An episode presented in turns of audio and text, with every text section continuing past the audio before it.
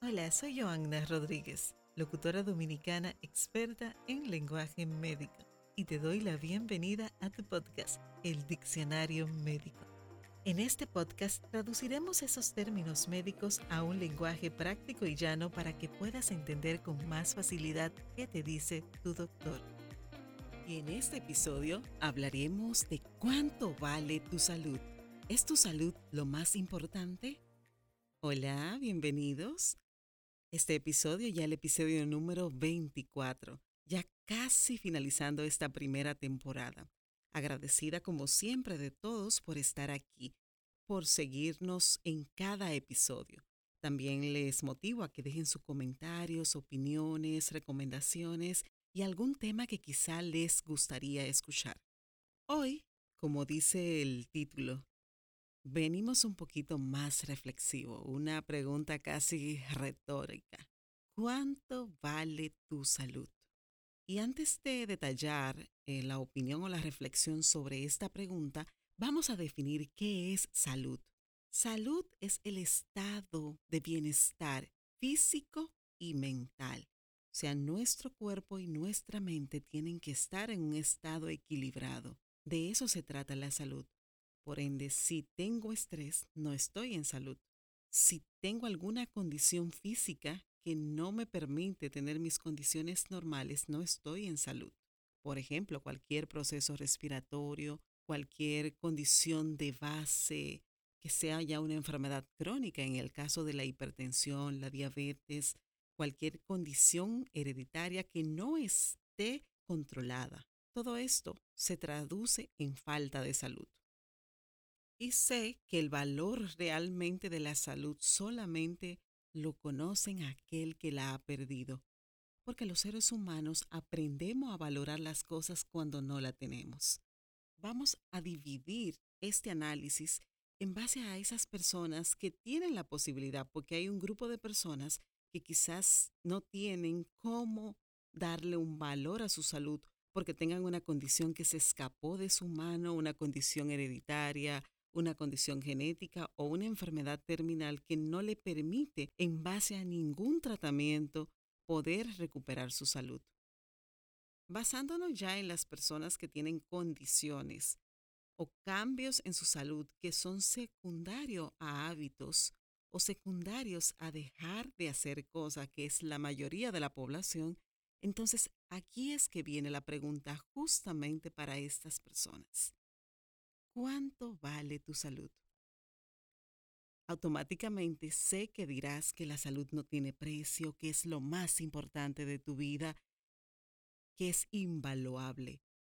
Pero, ¿qué tanto está dispuesto a sacrificar cambios en tu hábito de alimentación? Ahí le estás dando el valor de una soda, de una gaseosa a tu salud porque en cuanto ves esa gaseosa tan rica, fría y burbujeante y que hace ¡ah! Para ti, ahí llegó tu salud. Y no estoy en contra del consumo de gaseosa. Todo en moderación lo podemos hacer. Ahora bien, no consumimos las gaseosas en moderación. Hacemos un consumo excesivo. La comida, el desayuno, la cena. Todos los días tengo que tomarme ese refresco. La salud pierde valor cuando tú decides adquirir un hábito no saludable como fumar. Le das más valor a esos hábitos que a tu estilo de vida. Entonces, es tan invaluable tu salud.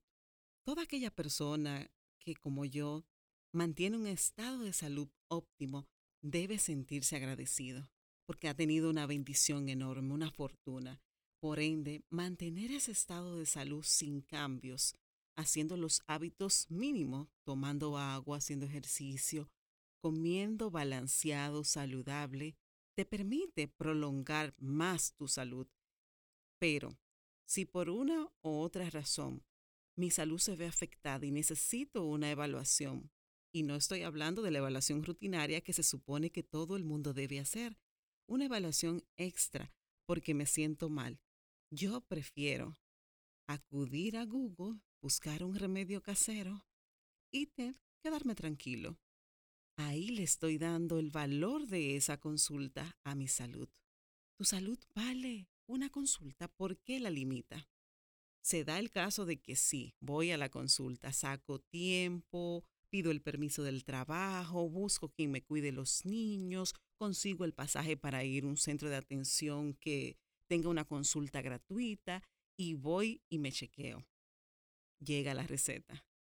Comienzo a buscar qué medicamento me puede sustituir el que tengo ahí y cambio la receta cuando mejor me va. Entonces le estoy dando el valor de ese medicamento que cambié a mi salud. Yo, desde que entendí que mi salud era importante para mí, busco los medicamentos de mejor calidad y no me estoy parcializando con las industrias farmacéuticas, sino que si voy a utilizar alguna sustancia, alguna comida, algún medicamento, lo que sea, quiero que mi cuerpo reciba lo que sea mejor. Actualmente con la vacuna del COVID se hicieron muchas exigencias con las pruebas, las certificaciones en cuanto a la vacuna. Todo el mundo preguntó que si eso estaba bien. Y aún hay personas que insisten en no colocársela, teniendo ya aprobado lo que es la seguridad de esas vacunas para los grupos de edades que están permitidos.